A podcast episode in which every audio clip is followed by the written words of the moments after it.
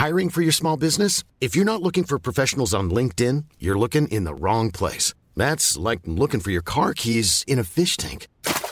LinkedIn helps you hire professionals you can't find anywhere else, even those who aren't actively searching for a new job but might be open to the perfect role. In a given month, over 70% of LinkedIn users don't even visit other leading job sites. So start looking in the right place. With LinkedIn, you can hire professionals like a professional. Post your free job on linkedin.com slash people today.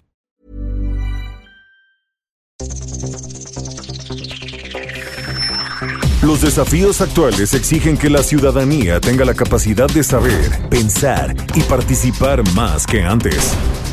Bienvenidos a Sociedad Horizontal, un espacio donde Armando Ríos Peter y sus colaboradores analizan los temas más relevantes de la política y su impacto tanto en redes sociales como en las calles. Inicia Sociedad Horizontal por El Heraldo Radio, donde la H suena y ahora también se escucha.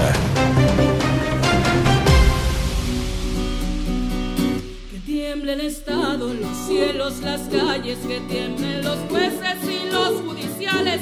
Hoy a las mujeres nos quitan la calma, nos sembraron miedo, nos crecieron alas. A cada minuto de cada semana nos roban amigas, nos matan hermanas, destrozan sus cuerpos, los desaparecen. No olvide sus nombres, por favor, señor presidente. Por todas las compas marchando en reforma, por todas las morras peleando en Sonora, por las comandantas luchando por Chiapas, por todas las madres buscando en Tijuana. Cantamos sin miedo, pedimos justicia, gritamos por cada desaparecida. Que resuene fuerte, nos queremos vivas, que caiga con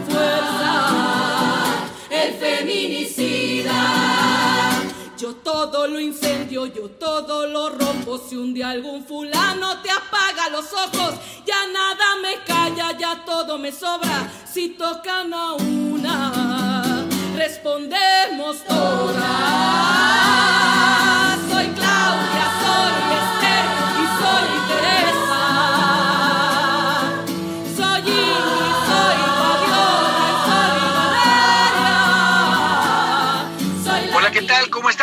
Soy Armando Ríos Peter y bueno, pues me siento muy contento de estar aquí con ustedes en esta mañana de domingo.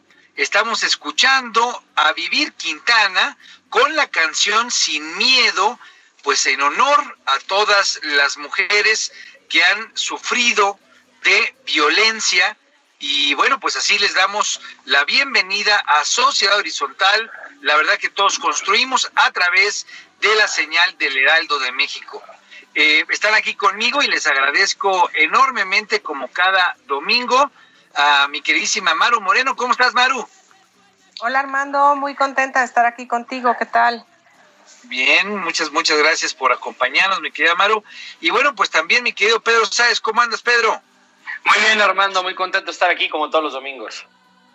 Y bueno, pues también muchas gracias a mi tocayo Limón, Armando Limón, quien nos apoya en los controles desde las instalaciones del Heraldo Radio. Aprovechamos para enviarles saludos a todos aquellos que nos escuchan en la Ciudad de México, Monterrey, Guadalajara, Nuevo Laredo, Tampico, Ciudad del Carmen, Villahermosa, Hermosillo, Nayarit, Colima, Culiacán, Tuxtla Gutiérrez, Tapachula, Tehuantepec, Morelia, San Luis Potosí y por supuesto el bellísimo puerto de Acapulco. A todos les damos la bienvenida a Sociedad Horizontal. Muchas, muchas gracias por su preferencia.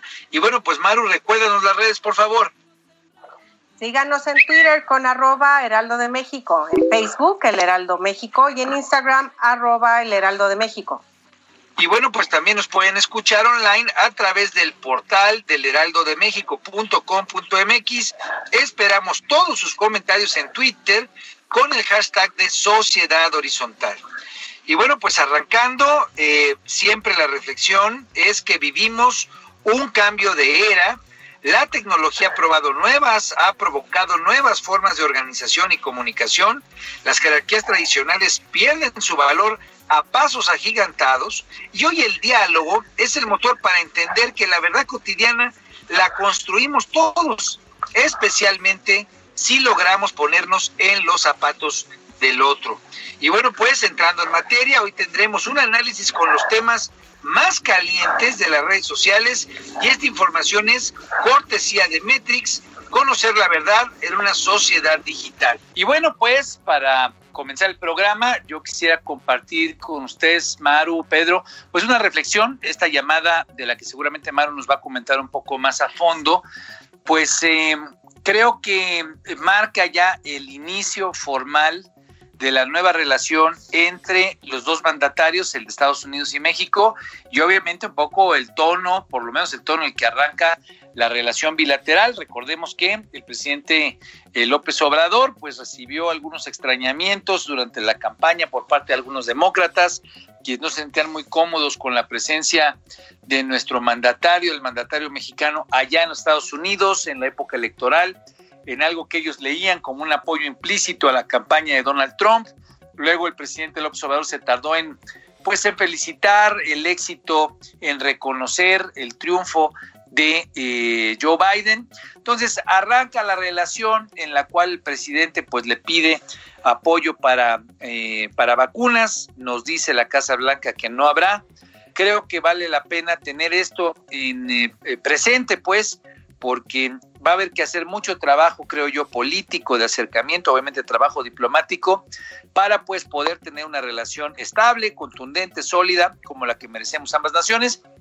Y bueno, pues de cara a muchos temas que seguramente se van a poner tensos, como el tema de la, las modificaciones a la ley en materia energética. Pero cuéntanos, Maru, cómo estuvo esta llamada, cuéntanos qué es lo que nos comentaron los medios.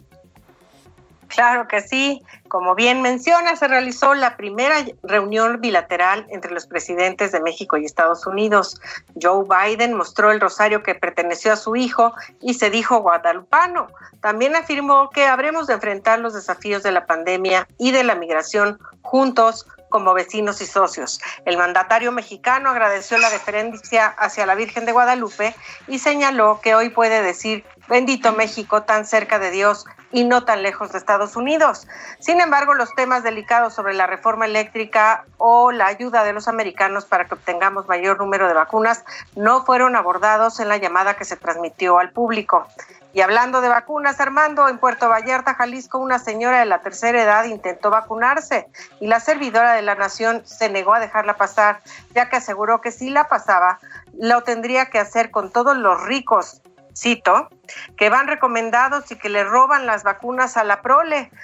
Hashtag Lady Prole la bautizaron las redes incendiadas. Bueno, pues eh, en el tema de las vacunas eh, hemos eh, visto cómo en los reportes de Metrix de cada semana ese es el tema tal vez de mayor atención. Sin duda alguna otros que de coyuntura pues roban algo de agenda, pero la gente sigue atenta a las vacunas. En el caso de la Ciudad de México, pues arrancó el programa hace más de dos semanas, empezaron a ponerlas en Milpalta, en Magdalena Contreras, la pusieron en eh, ahora ya en Iztacalco, en fin, en varias de las alcaldías, pero en la discusión digital lo que alcanzamos a ver es que hay preocupación de si van a alcanzar, de si la logística va a dar tiempo, de si eh, los eh, está bien que a los adultos mayores los hayan puesto a hacer fila, que si no los ponen en mucho mayor riesgo de contagio por estar haciendo fila. En fin, ha sido un debate largo y me parece que vale la pena ponerlo en el contexto de esta pues discusión que se abre ahora eh, pues con la negativa de parte del presidente de Estados Unidos a apoyarnos con más medicinas. Eh, en general, ¿cómo viste tú las redes, mi querido Pedro, en estos asuntos pues que son de atención de, de un amplio, de una gran parte de la población y que a final de cuentas nos dicen cómo está la temperatura alrededor de la enfermedad, el sentimiento, digamos, de preocupación, a veces ya de frustración de que la pandemia no logra dismarse. ¿Cómo lo viste? Pues en términos de vacunas, lo que podemos empezar a ver es que va a ser, eh, que empieza una discusión, que empieza a agarrar fuerza y que va a, eh, a potenciarse con muchísima más, este, con muchísimo más dinamismo durante el proceso electoral. Esta semana, como bien menciona eh, Maru, se trató de un linchamiento en, torno a este, este hashtag Lady Prole, ¿no? Eh, como, como hemos eh, platicado en varias ocasiones en, este espacio, en las redes sociales normalmente las cosas se ven en blanco y negro y las discusiones no tienen, eh, las redes sociales no tienen la capacidad para llevar las discusiones a los detalles o llevar discusiones sofisticadas que realmente acentúen cuáles son los, los problemas y cuáles son las cosas que hay que puntualizar.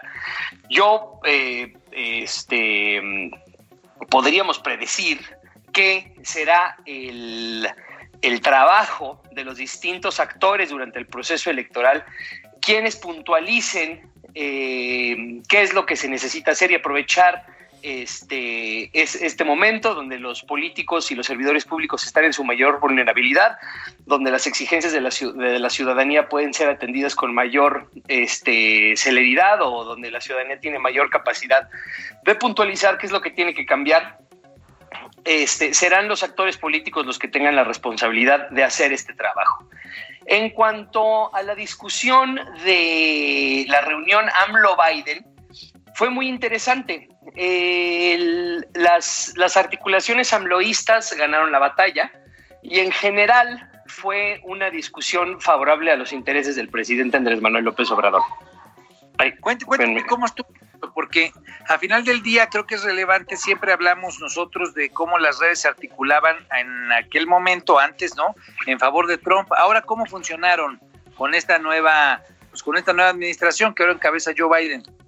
Pues es un poco como, es un poco como, o sea, no quiero, no quiero ser este eh, muy crítico en el sentido de comparar lo que sucede actualmente, porque no es particular de la cuarta transformación, es general a, esta nueva era de, de comunicación descentralizada, que parecería que se olvidan de cuáles son las posturas y se retoman las posturas que más convengan a la narrativa. En este sentido, destaca el tuit de Pigmenio Ibarra, que sale a marcar línea como lo que es mariscal de campo de las articulaciones digitales, diciendo, habida cuenta de los resultados de la primera reunión Biden-AMLO, sería bueno que Denise Dresser, Doriga, los Krause y todos aquellos que pronosticaron que la relación entre ambos mandatarios sería un desastre, empiecen a ofrecer disculpas o reconozcan su error, ¿no lo creen?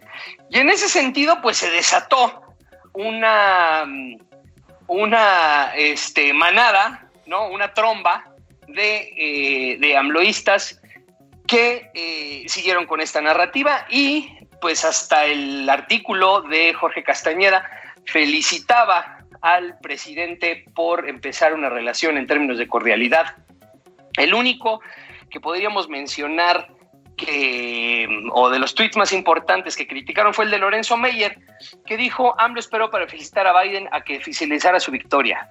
México desea recibir el mismo trato en tiempos electorales. Los críticos aseguraron que fue un error no apresurar la felicitación, pero a juzgar por la cordialidad de la reunión, esto no fue el caso. Entonces, en términos generales, eh, se cambió la narrativa completamente. Trump ya está a un lado y AMLO es amiguísimo de Biden y eso es ahora la nueva narrativa del oficialismo mexicano.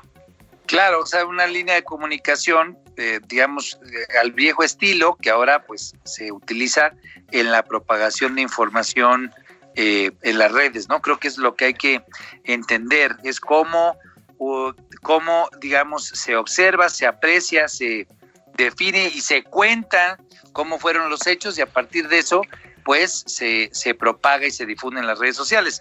Yo en lo personal pues, eh, creería que el hecho de que hayan sido tan enfáticos y que incluso hayan anunciado en un comunicado antes de la Casa Blanca que no habría vacunas, pues yo lo leería no como un asunto de cordialidad, sino como un asunto de, este, pues vámonos empezando a tratar y vamos a ir viendo sobre la marcha cómo se van dando las cosas. Pero en fin, bueno, pues es en efecto la narrativa y como bien dices tú, la forma en la que se articulan, en este caso las redes sociales, en torno a una opinión, en este caso, pues para que sea favorable la percepción en torno al gobierno de México. En fin, eh, vamos, a, vamos a seguir, está el tema de... Eh, pues el asunto de la corrupción, me parece que hubo muchas noticias alrededor de ese tema, estuvo el tema de eh, Roberto Sandoval, estuvo el tema de Rosario Robles, que se declara culpable, incluso los señalamientos en contra de Odebrecht. Cuéntanos, por favor, porque hubo varias noticias alrededor del tema de la corrupción, mi querida Maru. Claro que sí. Un juez giró una orden de aprehensión contra el exgobernador de Nayarit, Roberto Sandoval, y su hija, Lidia Alejandra, quienes son acusados de operación con recursos de procedencia ilícita, supuestamente tendrían relación con el cártel Jalisco Nueva Generación. Su esposa, Ana Lilia López, le pidió al presidente López Obrador que se detenga la persecución política encarnizada en contra de su familia. Y desde el encierro, Rosario Robles ofrece declararse culpable y negociar seis años de prisión por la estafa maestra a cambio de no llegar a juicio ni que se le exija la reparación del daño por más de 5 mil millones de pesos. Antes de que termine marzo, la Fiscalía General de la República deberá decidir si acepta o no su propuesta. Y con respecto a otro caso de corrupción, esta semana el presidente López Obrador hizo el siguiente anuncio que voy a citar. Se llegó a un acuerdo con Odebrecht que es famosa porque sobornaba en países y llevó a la cárcel a presidentes de naciones y autoridades del más alto nivel. Y en el caso de México, esta empresa también entregó sobornos que son parte de las investigaciones que tiene la Fiscalía, nos recordó. Bueno, pues muchos, muchos temas, eh, creo que hay que irlos seccionando. Cuéntanos cómo sentiste el tema de Roberto Sandoval, mi querido Pedro, este gobernador señalado de corrupción, pues ahora, como nos dicen ya, con una orden girada por parte de un juez. Pues, a ver, lo interesante de, estos, de estos asuntos es que podemos empezar a ver, y ya lo hemos mencionado, cómo cambia el tratamiento que se le da a las a todo lo concerniente a procesos este, eh, penales en contra de exfuncionarios prianistas. En esta ocasión no tuvo ninguno de los tres asuntos el impacto, pero mínimo, o sea, ni siquiera que han tenido eh, en otras ocasiones. Definitivamente salieron este, las articulaciones ambloístas a tratar de capitalizarlo. Epigmenio Ibarra, que es este, en cuanto él suelta un tuit, se, podría notar eh, que hay estrategia detrás, dijo sobre un gobernador panista, Francisco García Cabeza de Vaca, acusaciones de delincuencia organizada, lavado de dinero, enriquecimiento y solicitud de desafuero. Sobre un exgobernador priista, Roberto Sandoval, la orden de aprehensión dictada por un juez. Faltan Calderón y Peña. Entonces, podemos ver que se sigue, podemos ver que sigue, sí, que una, un eje central de la estrategia eh, narrativa del oficialismo digital sigue siendo capitalizar el hecho de eh, señalar actos de corrupción y procesos judiciales, procesos penales en contra de funcionarios anteriores. Sin embargo, podemos ver también eh, que, esta, que esta narrativa pierde eh, mucha potencia, que cada vez les es más difícil articular a sus este, seguidores, a sus activistas digitales en torno a esto. Y eh, el caso de Obrecht, pues yo lo sentiría también como otra vez una patada de ahogado para empujar esto que en otras ocasiones les ha dado tanto impulso digital. Ahora, eh, eh, digamos, siguiendo con los otros temas, está lo de Rosario Robles, ¿no? Que ha sido pues parte de las tramas importantes de estas secuelas eh, de narrativas, de capítulos, ¿no? También estuvo lo de Lozoya, donde de pronto ella decide pues declararse culpable, obviamente todo apunta a, que esa, esa declaración tendrá que ver con convertirse en testigo protegido. Eh, ¿cómo, la percibieron las redes? Porque me parece que es importante. Eh, estar negociando estos seis años de prisión, tal vez por estafa maestra, pero eh, a cambio de no llegar a juicio, perdón, me confundí, no es tanto testigo protegido, sino es un contexto ahí, digamos, de compartir información, coadyuvar con la Fiscalía General de la República. ¿Cómo lo eh, vio la, pues la audiencia, los medios digitales? ¿Cómo reaccionaron? Pues por supuesto que es un, por supuesto que es un asunto muy importante pero es, difícilmente tendrá la misma potencia que tuvo en su inicio cuando, cuando, se, eh, se, cuando se detuvo a Rosario Robles. Las redes, lo, en términos generales, obviamente lo entendieron como un triunfo de la cuarta transformación, lo entendieron como un triunfo de la agenda anticorrupción de este, del gobierno del presidente Andrés Manuel López Obrador, pero no tuvo el mismo, eh, o sea, obviamente los medios digitales, pues todos le dieron seguimiento, pero en términos de articulaciones de activistas, en términos de eh, ciudadanos de a pie interesados en el tema, haciendo activismo político, no tuvo tanto impacto en comparación de los asuntos que mencionamos, que son parte eh, todos de la estrategia narrativa del de, oficialismo. Ahora, yo sentiría que se han desinflado un poco. La verdad es que eh, tanto el tema de Nayarit como el tema de Rosario Robles, digamos, cada una en su dimensión, eh, no lo siento con la potencia, no siento que, que, la audiencia esté tan receptiva como estuvo hace tiempo. ¿Sientes tú que está ya un poco desgastado el asunto o es el perfil de temas? Tal vez el, el, el gobernador de Nayarit pues no, no, no mucha gente lo ubica o no se contó tanto el cuento antes. Siento que los, los temas eh, están desinflándose un poco. ¿Lo sientes tú así? Sí, creo que son las dos cosas. Creo que son las dos cosas. Obviamente, eh, hemos mencionado que esto ya se está empezando a desgastar. Eh, obviamente, los, los caballos que se están poniendo sobre la mesa después de la denuncia eh, de la, o, más bien de la, de la filtración de la denuncia de Lozoya, en donde salían este, nombres eh, que el amloísmo ha mencionado en muchas ocasiones, ¿no? Eh, pues se presentan estos casos de personas que ya ni se conocen y al mismo tiempo, o, que sí se conocen, pero se conocen más en un ámbito de círculo rojo. Y este, y obviamente, pues ya después de dos años de seguir la misma estrategia y la misma estrategia y la misma estrategia, pues empieza a, perder potencia. Le queda claro a la ciudadanía que, eh, existe una agenda potente anticorrupción, pero pues eso también tiene un límite, ¿no? O sea, hay una, cantidad de veces que puedes usar la misma narrativa y que va a tener la misma potencia. Sí, puede llegar a haber un, un, nivel de desgaste ya en este momento y bueno, pues sí es importante apuntarlo porque algo que le dio muchos frutos a la actual administración fue el tema del combate a la corrupción y a mí sí me llamó la atención pues que estos asuntos, tal vez por el matiz, tal vez por el tipo de momento, obviamente pues el proceso electoral está presente, pero pues no tuvieron la recepción, la atención y, el, y la frecuencia en la conversación que, que otros, que los mismos incluso llegaron a tener. El tema de Rosario Robles pues lo tuvo fuerte hace algunos meses, eh, me parece que ha perdido. Pero por último, está este tema de Odebrecht en el, en el que el presidente anuncia que se llegó a un acuerdo. Entonces, e, ese cómo lo viste, a mí me, llamó la atención porque a final de cuentas, pues termina acordando con una empresa que genera sobornos, que era corrupta. Eh, ¿Qué tanto ruido generó ese tema en las redes? La verdad es que tampoco generó mucho ruido, o sea, como que no quisieron, no quisieron eh, eh, o sea, no, no existen ni siquiera tweets al respecto de muchos de los personajes que nosotros estamos acostumbrados a ver actuando en el momento en el que existe una directriz clara y concreta de que hay que difundir esta narrativa.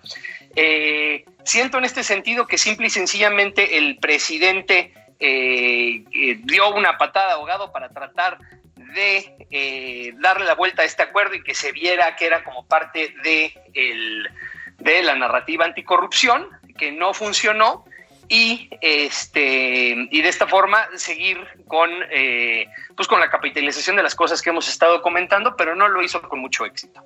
Sí eh, tienes razón. Yo creo que de los tres hubo poca atención en lo general. Creo que estuvieron flojones los asuntos. Estamos acostumbrados a que luego se enciendan mucho más la discusión especialmente con de temas de corrupción no a comparación de los anteriores, ¿no? Por supuesto. Claro, claro, claro. El, el, el, el, eje de la narrativa amloísta en otras ocasiones y que definitivamente en otras ocasiones se puede ver en las mediciones de Matrix y también las mediciones de preferencia electoral y de aprobación que estos son los asuntos que le han dado el empuje. En esta ocasión, definitivamente estos no son los asuntos que le han dado el empuje.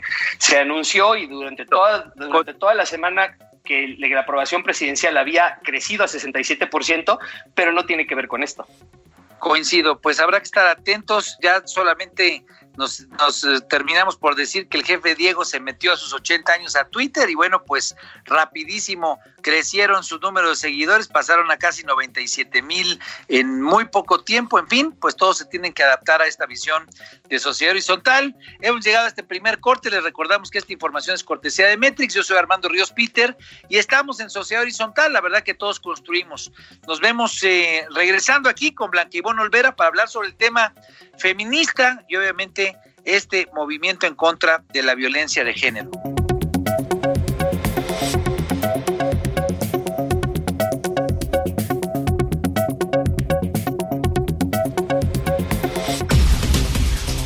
Vamos a una pausa y regresamos a Sociedad Horizontal por El Heraldo Radio.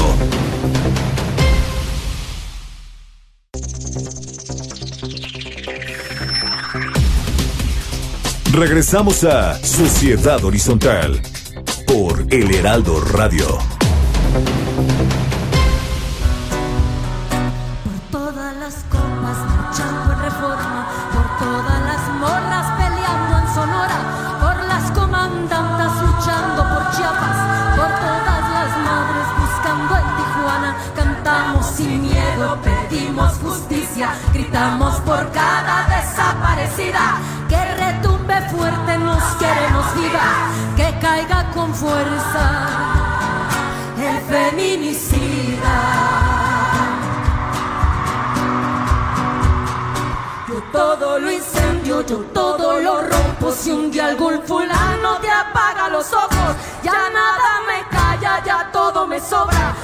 Tocan a una, respondemos todas. Hola, ¿qué tal? Seguimos aquí en el Heraldo Radio y estamos escuchando a Vivir Quintana y Mon Laferte con la canción Sin Miedo, en recuerdo, en memoria de todas aquellas mujeres que pues eh, fueron víctimas del feminicidio.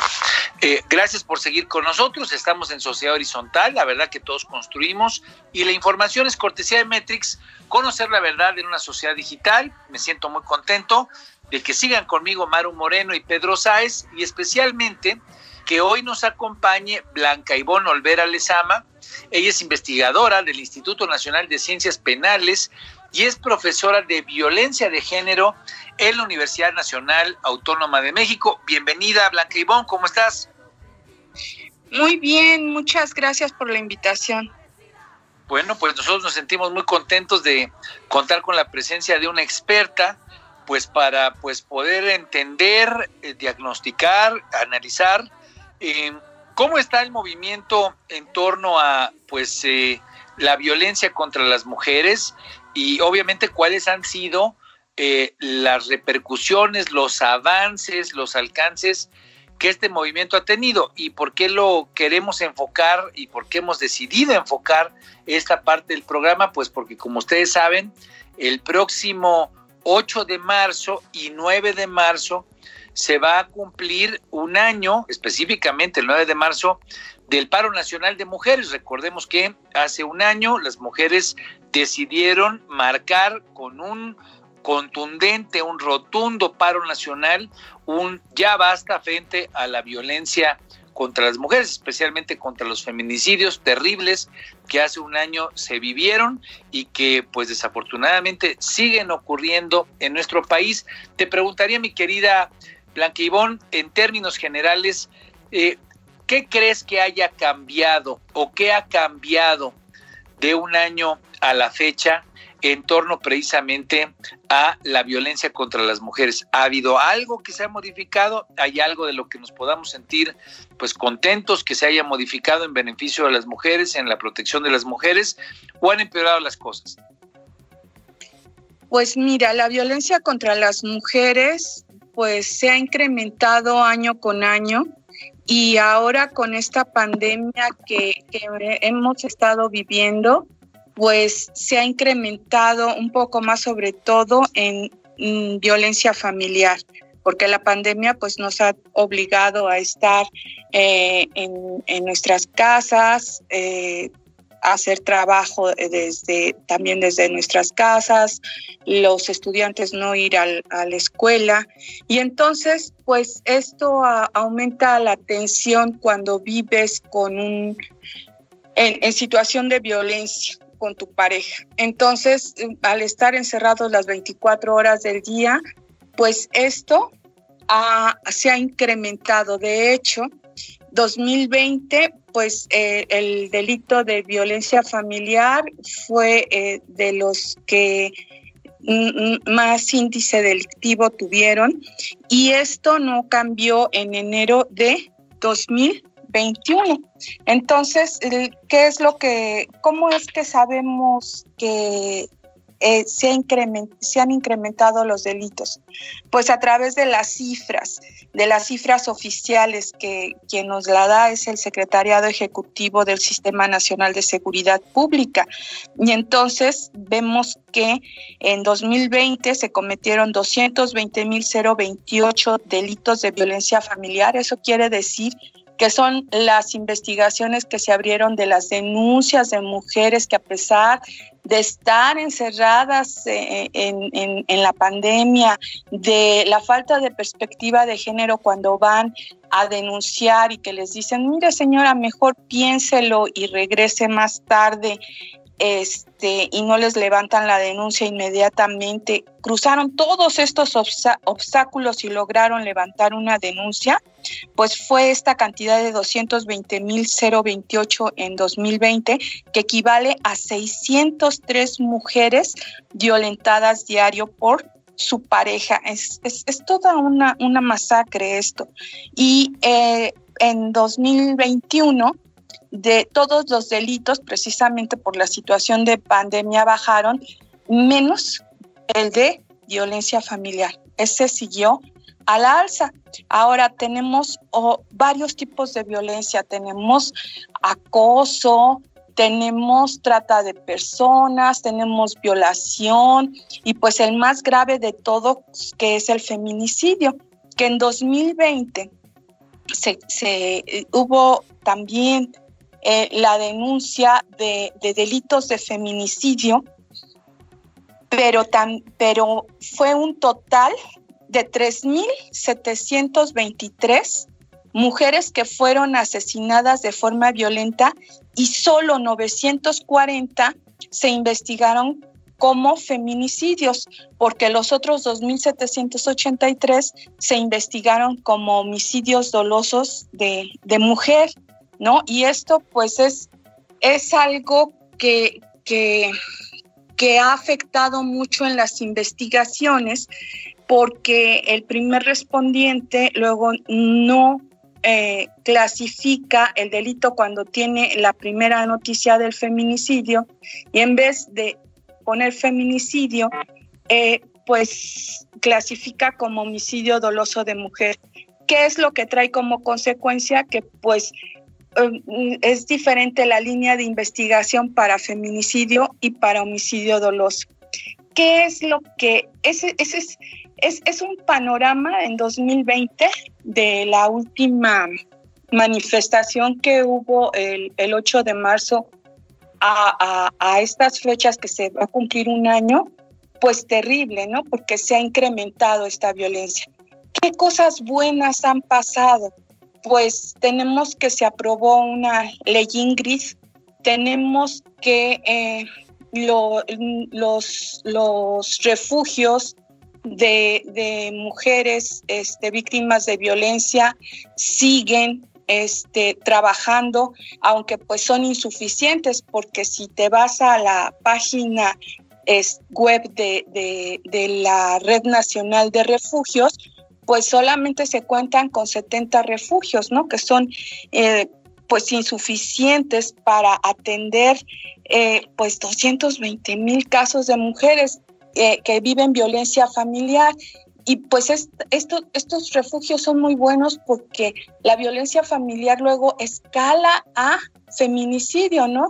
Y ese fue uno de los motivos de la manifestación del año pasado, ¿no? Un, caso emblemático que fue el de abril, que denunció eh, violencia familiar y después denunció tentativa de feminicidio porque su ex esposo o su esposo que estaba en trámites de divorcio eh, la golpeó dormida con un bat y este y pues casi pierde la vida cuando cuando le pide al juez que que que, que clasifique el delito como tentativa de feminicidio el juez se niega y entonces qué es lo que qué es lo que pasa que cuando, cuando él se niega y lo deja como violencia familiar, que la violencia familiar no requiere prisión preventiva y en la tentativa de feminicidio sí. Se presume que, eh, bueno, posteriormente, este abril, cuando sale de una de las audiencias relativas a este divorcio, a la patria potestad de sus hijos, Resulta que es privada de la vida con arma de fuego cuando va a bordo de un vehículo. Se presume, porque todavía no se sentencia, que fue su pareja por, precisamente por los motivos previos que, que, ya, que ya comenté y porque se dio a la fuga a Estados Unidos. Finalmente se le detuvo, pero sigue en proceso. Entonces, eh, mm, ¿qué es lo que piden las mujeres? Pues justicia, ¿no? Justicia y que no haya impunidad, porque eh, finalmente después de un año, pues no se, no, no se ha logrado ninguna, ninguna responsabilidad para quien eh, fue el, feminicida de abril, el juez que, que, no hizo bien su trabajo y que no clasificó como tentativa de feminicidio, pues no, no pasó nada, no tuvo ninguna sanción. Y si él hubiera clasificado a tentativa de feminicidio, tal vez abril estaría con nosotros. Y, todo, y, y ese es el, el, caso por lo que las mujeres mm, se manifiestan por la falta de de, este, de, de una justicia pronta, expedita, que no haya impunidad. Y entonces son muchos los retos que tiene el Estado, porque el Estado es el, el su, su principal función es brindar seguridad a sus, a sus habitantes y por ello es que se encarga de la seguridad pública, que es la prevención y persecución de los delitos. En este caso, pues los delitos de violencia contra las mujeres, donde ha, ha habido escasos avances, porque eh, estos, estos avances son muy lentos. La, la, las mujeres han tenido que lidiar todo el tiempo, desde el principio de los tiempos, por esa desigualdad que hay entre hombres y mujeres. Y pues descubrimos que juntándonos, pues unimos fuerzas. Y entonces a través de las manifestaciones hemos, tenido, hemos obtenido derechos, como el derecho a, votar, como el derecho a tener patrimonio propio, porque en una época las mujeres no lo podían tener, a, a, a poder estudiar, eh, y así entonces, eh, así como hemos ido evolucionando y pasa el tiempo, pues seguimos y, hoy en día, pues la, el principal objetivo es vivir una vida libre de violencia y que las desigualdades pues no, no sean las que eh, existen hoy, ¿no? Y, y pues esas tienen repercusiones políticas, económicas, sociales. Por ejemplo, eh, una de las diferencias, una de las desigualdades que trae violencia, pues es esa brecha salarial, ¿no? Pues ahorita con la pandemia, pues 7.5 millones de mujeres pues están desempleadas. Y a pesar de que eh, se reportó que de mayo a agosto de 2020 se recuperaron 7 millones 139 mil 463 empleos, pues solamente este, se recuperaron para las mujeres un millón ochocientos sesenta y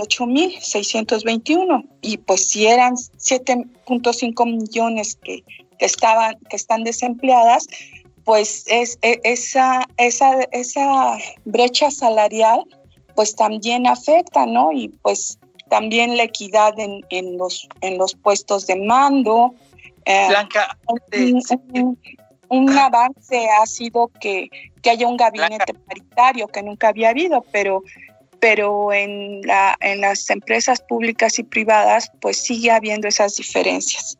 Perdón, Blanca, antes de seguir con el tema, digamos, de la brecha salarial, eh, Maru, quería preguntarte algo sobre el tema específicamente de los feminicidios y el por qué consideras que, se han, que han ido creciendo. Yo creo que algo has comentado, pero habría que puntualizar. Maru, ¿querías comentar algo? Sí, claro, gracias. Hola, Ivonne, ¿cómo estás? Eh, Hola. Eh, llevamos más de 3.000 mujeres muertas en este año, como bien mencionas. Eh, ¿Cuáles crees tú que sean los factores que consideras por lo que esto va empeorando? Además del COVID y el encierro. O sea, ¿qué necesitaríamos cambiar para, para que estos números no sigan creciendo? Mira, bueno, los 3.723 este, homicidios violentos de mujeres que fueron en 2020 y que, y que siguen, que equivalen a 10 mujeres eh, eh, asesinadas con violencia a diario, tiene muchos factores. Pues primero la, la cultura, ¿no? La cultura androcentrista en la que eh, nos, nos, han educado y entonces hacen que se incremente la violencia contra, contra las mujeres por, parte de, de, los hombres. Entonces, pues la cultura es, es, es, fundamental y la cultura me refiero a la educación, a la educación que nos dan en, en, en nuestras casas. La, la pandemia, como, como tú dijiste, pero estas, eh, estas diferencias, estas desigualdades hacen que eh, los hombres por esta cultura piensen que las mujeres son parte de su propiedad y entonces al ser parte de su propiedad pues no te puedes vestir como, como tú quieras, este, no puedes hablarle a tu familia, este, como eres, eres mía, e, e, es una cosificación, pues entonces no puedes hacer nada que, que, yo, que, yo, que yo diga y entonces esto hace que se incremente la violencia. ¿Por qué no, no, no hay un freno? Porque al igual que la, la, la pandemia, necesitamos una vacuna. Una vacuna en donde se creen, eh, incrementen las, las políticas públicas, como, mm, por ejemplo, tenemos una este, alerta de violencia de género que no ha dado resultados, pero eh, ahora se incrementó que eh, ya esta, esta alerta de género en, en, esta, eh, en este año pues se le aumentaron los requisitos y se le disminuyeron los recursos y pues eso pues es, es muy complicado. La, hay, por ejemplo, centros de justicia de atención a las mujeres, pero pues no son suficientes porque pues son son 51. En seguridad y, justicia, pues tenemos un reto muy grande porque esa es una de las principales razones por las que se incrementan los feminicidios, porque no hay castigo para el agresor, porque el agresor sale impune. ¿Por qué? Porque eh, faltan capacitación en, perspectiva de género para el primer respondiente y el primer respondiente es la policía, los ministerios públicos y desde el año pasado pues la, la Guardia Nacional y los, este, los elementos de las Fuerzas Armadas. ¿En qué radica esa perspectiva de género? Precisamente en que cuando tienen el conocimiento del, te voy a poner un ejemplo, cuando tienen el conocimiento del hecho de un de un, de un caso de una mujer que, por ejemplo, está en la vía pública, que perdió la vida, que se le ven este, que signos de, de violencia en su cuerpo, tiene el conocimiento, va y dice, a ver, primero este, mm, es, este es un homicidio. ¿De qué? Ah, pues es una mujer. Ah, pues si es con violencia, ah, es doloso. Lo clasifica así, ese se convierte eh, eh, ese informe pasa a una carpeta de investigación, así se investiga y entonces eh, no se cumplen todas las diligencias con perspectiva de género. Y eso se refleja en las cifras. Y entonces ¿qué, qué, cuál es la consecuencia? O sea, va toda una hilerita unida. ¿Cuál es la consecuencia? Que no es lo mismo a crear una política pública o un programa para el registro de 940 feminicidios que para el de 3.723 muertes violentas de una mujer. ¿Y por qué tenemos que Blanca, permíteme interrumpirte porque creo que allí hay un punto importante de cómo funciona la política pública, pero con Pedro estuvimos comentando sobre cómo también el contexto político genera pues este tipo de dinámicas. ¿Querías preguntar algo, no, Pedro? Sí, Armando, muchas gracias. Blanca, hola, ¿cómo estás? Pedro Sáez. ¿Qué opinas de las personas acusadas sin juzgar de violadores o abusadoras puedan tener una candidatura, un cargo importante? ¿Crees que deberíamos ser más rígidos en términos legales para impedir este tipo de cosas sucedan? ¿Y, cuál expresarías que fue la actitud del partido y del presidente López Obrador en este tema que recientemente hubo un, asunto eh, relacionado? Pues mira, yo como académica eh, no veo eh, el, tinte político. Yo lo que te puedo decir es que toda persona es eh, hasta tenemos como penalista, pues tenemos que atenernos a la presunción de inocencia. Hasta que seas juzgado y vencido en un juicio, pues se te, determina una responsabilidad o no. Que si tu tus antecedentes, tu mala fama, el cúmulo, que si eh, las denuncias que eh, se han realizado contra una persona han sido impunes porque se ha abusado de eh, Mm, del, del cargo o comisión del, del, puesto, pues eso entra dentro de estos términos eh, políticos. Estrictamente en derecho, o sea, no puede ocurrir que haya impunidad en, los, eh, en, en, en las investigaciones, porque por eso aumenta la violencia. Ese es el reclamo de las mujeres, vivir una vida libre de violencia y que, la, y que se realice la justicia de, de manera legítima, de manera legal. Por eso hablaba de la perspectiva de género y instancias internacionales, así no lo han señalado en, en sentencias como la del campo algodonero, como la de Mariana Lima, como recientemente la tesis aislada 219-2019. Eh, eh, Entonces, si hay impunidad, si lo, este, ese, ese, ese es el reclamo de violencia y luego ambas cosas se, se, se mezclan y, y, eso es lo que, ese es, ese es el reclamo. O sea, que si un, un hombre eh, realizó la comisión de un delito como acoso, como violación, como feminicidio, pues sea investigado, sea juzgado y sea sentenciado. Entonces, eh, ese, eh, como el Estado no ha respondido eh, a, a, esto, porque eso es lo que se refleja en las cifras, si, si, si no ya no tendríamos este grave problema de la violencia que hay en las mujeres en México, ¿no? O pues, sea, no, ya, se habría prevenido o erradicado. Pero pues la Blanca, de las investigaciones es bien, y los procesos son los que hacen que crezca. Blanca, se nos está acabando el tiempo, te ruego una disculpa, no se escucha muy bien eh, la, digamos, mi participación con la tuya. Eh, se nos está acabando el tiempo, yo lo que quiero es quedarme con esta última reflexión que tú nos compartes, que es pues eh, cómo garantizar que nuestro sistema jurídico pues no que sea expedito que sea pronto para que no se generen percepciones que terminen lastimando a las personas y que terminen lastimando la sensación de que no se están eh, pues eh, castigando cuando existen delitos. Yo te quiero agradecer enormemente, eh, Blanquibón Olvera Lezama, investigador del Instituto Nacional de Ciencias Penales, por compartirnos tu visión, sin duda alguna, en este tema. Tendremos que dedicarle todavía pues muchos programas más seguramente para la discusión, para el debate y para el análisis, pero pues dejamos aquí la puerta abierta para poder contar con tu presencia próximamente. Mil gracias, Blanca Ivonne. Hasta luego.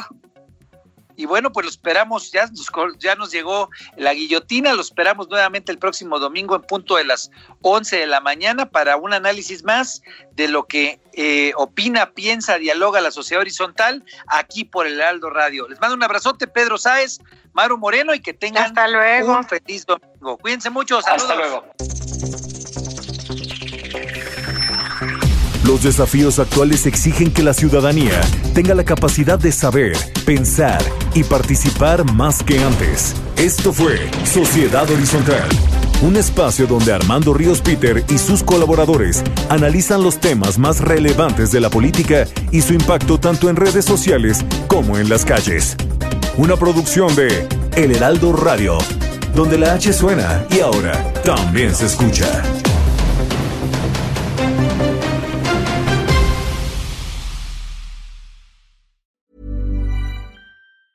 The secret to summer ready skin is here. Osea's number one best selling Andaria algae body oil, clinically proven to instantly improve skin elasticity and transform dry skin to silky, soft, and unbelievably glowing. Its signature scent of freshly squeezed grapefruit, cypress, and mango mandarin transports you to sun kissed summer days. Get healthy, glowing skin for summer with clean vegan skincare from Osea. Get 10% off your first order site wide with code GLOW at OseaMalibu.com.